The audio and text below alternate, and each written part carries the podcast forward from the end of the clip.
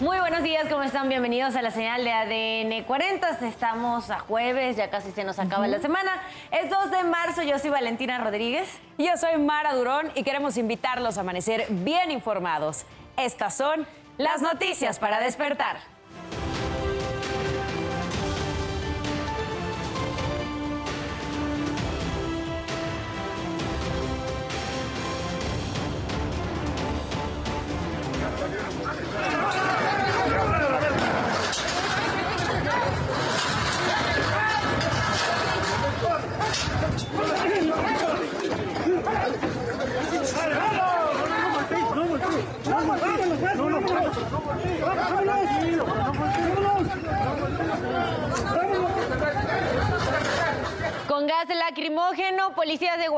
Desalojaron del Palacio de Gobierno habitantes del municipio de Santiago Chacuy.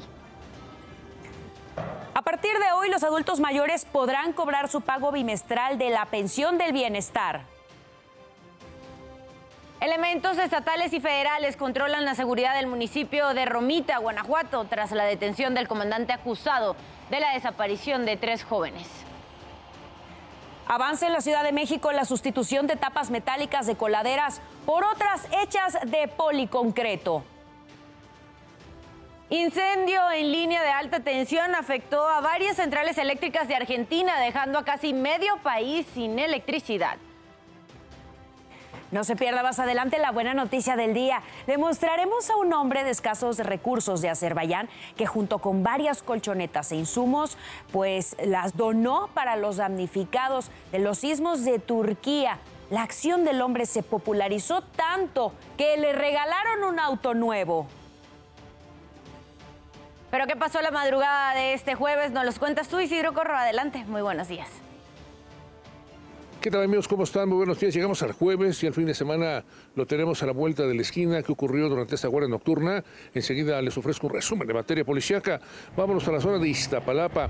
Trágica muerte encontró una persona que esperaba la llegada de un camión sobre la banqueta y es que llegó un conductor que perdió el control, se subió a la misma y atropelló a esta persona, quedó debajo de este vehículo. Al punto llegaron patrullas de la Policía Preventiva. El conductor responsable fue detenido por las autoridades y puesto a disposición del Ministerio Público. Esto ocurrió en la esquina del periférico y 5 de mayo en la colonia Los Ángeles Zapanoya, en la zona de Iztapalapa. En más información, una balacera dejó como resultado un muerto y un herido a tiros. Esto en la esquina del Eje 1 Norte y la calle Manuel Doblado en la Colonia Morelos, en la alcaldía Cuauhtémoc. Todo apunta a un ajuste de cuentas. Esto provocó una intensa movilización por parte de la policía. Se hizo un rastreo, pero no fue posible detener a los presuntos homicidas. Amigos, el reporte que tenemos esta mañana. Muchísimas gracias Isidro por la información y por el reporte. Ahora bien, la invitación, ya sabe, como cada madrugada de saque visita, que navegue en nuestro portal www.adn40.mx. Encontrará allí información de todo tipo, economía, política, el mundo, entretenimiento, deportes y hasta información útil. Pero también le tenemos aquí a esta hora de la mañana las recomendaciones viales para que lo tome en cuenta.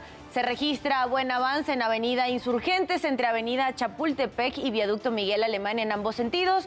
De forma contraria, debe tener precaución porque están los servicios de emergencia trabajando sobre Emiliano Zapata y Gabriel Guerra en la colonia El Arbolito, en la alcaldía Gustavo Madero. Se registró un percance vehicular, así que tómenlo en cuenta.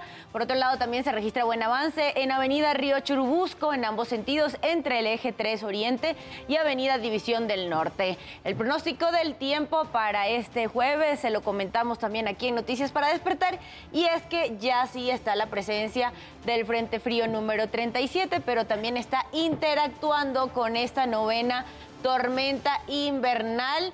Sigue la presencia del sistema frontal y de esta corriente en chorro polar que qué pasará y qué estará generando, sobre todo para el noreste del país.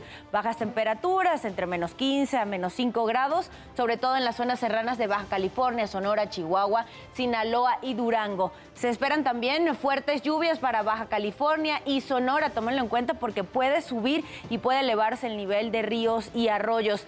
También presencia de tolvaneras entre 80 y 100 kilómetros por hora. Los vientos que se estarán registrando en esta zona del territorio nacional. Por otro lado, y hablando de la mesa central del territorio nacional, hay un canal de baja presión que en interacción con esta línea seca estará generando un ambiente bastante caluroso, digámoslo así, en casi todos los estados de nuestra región.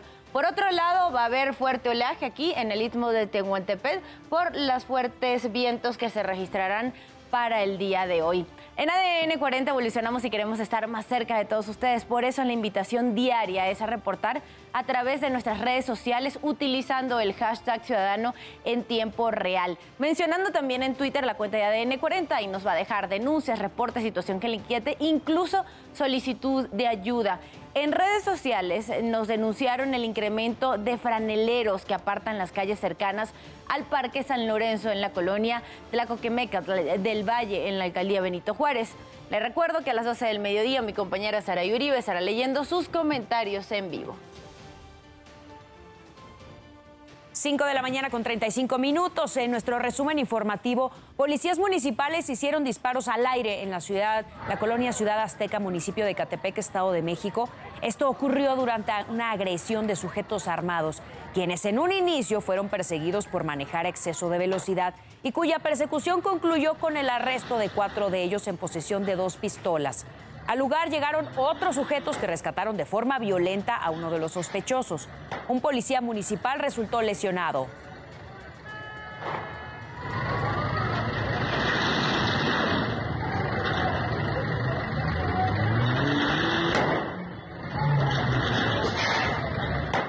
Un hombre fue detenido por disfrazarse de bombero y robar durante el incendio del martes en una fábrica de plástico en Jalostoc, Ecatepec, Estado de México. Mientras los servicios de emergencia trabajaban para sofocar las llamas, este sujeto identificado como Hugo N, de 49 años, comenzó a llevarse herramientas. Policías del Estado de México lo descubrieron y al pedirle que se acreditara confesó que estaba robando. El Pleno del Senado aprobó por mayoría calificada la, designación de Ana Yadira Alarcón Márquez y de Rafael Luna Alviso como nuevos comisionados del INAI por un periodo de siete años. Fueron 74 votos a favor, 27 en contra y cuatro votos diferenciados. En el debate hubo fuertes diferencias internas entre la oposición, incluso desacuerdos al interior de los mismos senadores de Morena se cuestionó la calificación que tuvo Rafael Luna Alviso por ser una de las más bajas de los candidatos, mientras que Yadira Alarcón fue la que obtuvo la mejor calificación.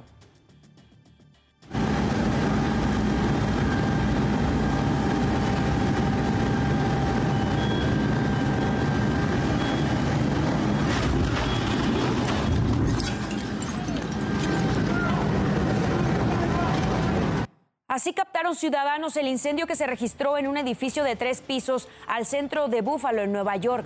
Un bombero murió después de que el edificio que se encontraba en construcción colapsara. Una de las líneas de investigación es que los trabajadores fueron vistos con antorchas momentos antes del siniestro. Ciudadanos grabaron la nube de humo que fue vista desde varios kilómetros a la redonda. Son las 5 con 38 minutos de la mañana, pasamos a asuntos de urbe. Cámaras de seguridad captaron el momento en el que varios sujetos subieron a una mujer a una camioneta en Ecatepec, Estado de México. En un principio el caso se manejó como un supuesto secuestro. Horas más tarde, la Fiscalía del Estado informó que estos sujetos son elementos de la institución y detuvieron a la mujer con tres bolsas de supuesta marihuana. Fue puesta a disposición del Ministerio Público, pero salió en libertad debido a que las declaraciones de ambas partes no coincidieron.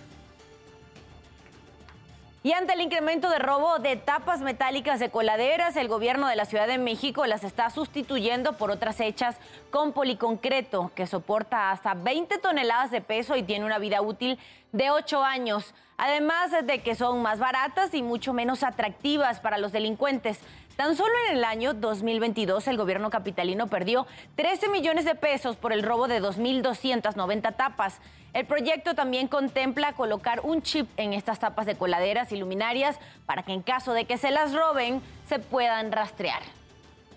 Está en desarrollo eh, con, con, la Agencia Digital de Innovación Pública, la DIP, y con la SECTEC, la Secretaría de Educación, Cultura e Innovación, eh, están, están, desarrollando el tema de estos chips para colocárselas a las lámparas. Estamos revisando, este, eh, ajustando, la gente de la DIP está ajustando eh, la manera en cómo colocarlas porque van en, van, en, están bajo, bajo humedad, en este caso las tapas. Amigos y familiares sepultaron en el panteón de Santa Úrsula Chitla Carolina Islas. La velaron en un domicilio de la colonia San Pedro Mártir en la alcaldía Tlalpan. Ahí se le realizó una misa de cuerpo presente. La encontraron, recordemos, en una zona boscosa del estado de Morelos el 14 de febrero. La Fiscalía de la Ciudad de México realiza la investigación por feminicidio y señala a su pareja Iván Guadarrama como el principal sospechoso. Las autoridades dieron a conocer la detención de Alexis Arturo N., alias el carnicero, en la alcaldía Xochimilco por el feminicidio de su pareja Ailín Alejandra N. en una casa de Catepec, Estado de México. Fue la noche del 21 de febrero cuando este sujeto discutió con Ailín Alejandra por un problema de celos. Alexis tomó un cuchillo de carnicero y la hirió hasta causarle la muerte. De acuerdo con la Secretaría de Protección Ciudadana, el carnicero quedó detenido desde el 25 de febrero y se encuentra en el penal Sergio García Ramírez, allá en Ecatepec. Padres de familia se manifestaron afuera del colegio Carmel sobre el cruce de Calzada del Hueso y Avenida Cafetales en la alcaldía Coyoacán. Ellos exigieron el cese de operaciones del plantel, así como castigos para un profesor de música y una maestra de inglés, a quienes señalan de abusar de 17 menores. La circulación se vio afectada durante más de ocho horas. El Colegio de Ciencias y Humanidades de Azcapotzalco está en paro. Estudiantes argumentaron que falta seguridad dentro y fuera del plantel. Los encapuchados realizaron destrozos en el área de servicios escolares. Las actividades académicas se reanudarán hasta el lunes 13 de marzo. 5 de la mañana con 41 minutos, pasando a temas internacionales. La policía de Israel disparó granadas paralizadoras chorros de agua y además se enfrentó con manifestantes durante el Día Nacional de la Interrupción. Exigen evitar las reformas judiciales en el país. Oficiales sometieron a varias personas y también las esposaron. Reportaron también bloqueos en las carreteras.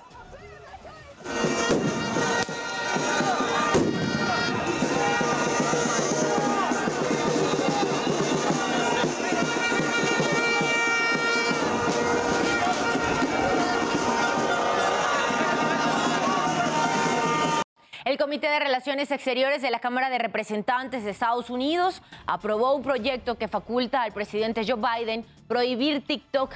La medida, patrocinada por el presidente republicano de la comisión Michael McCall, obtuvo 24 votos a favor por 16 en contra. Aún falta que sea aprobada por el Pleno de la Cámara y el Senado antes de que pase a manos de Biden, además de permitir la prohibición de la aplicación propiedad de ByteDance, se podría aplicar esta medida a otras redes sociales.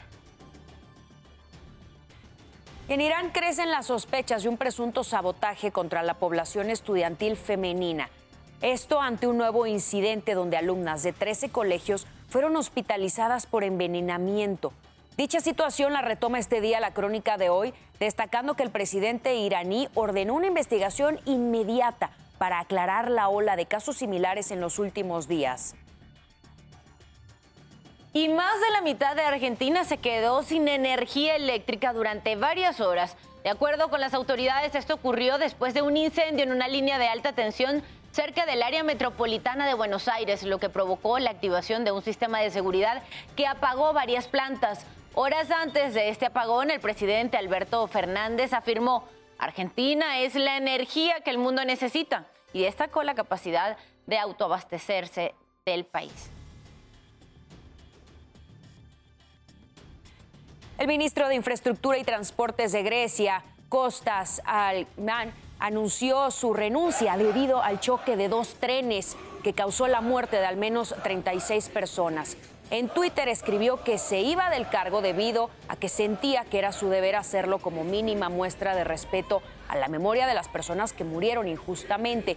Todo indica que los trenes operados por la empresa Hellenic Train circulaban en la misma vía a gran velocidad, por lo que las primeras investigaciones apuntan a un error humano.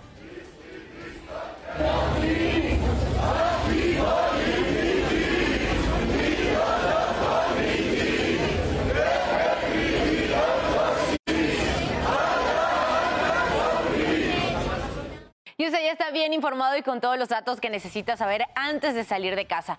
Por favor, manténgase conectado en todas nuestras plataformas porque ADN 40 siempre conmigo.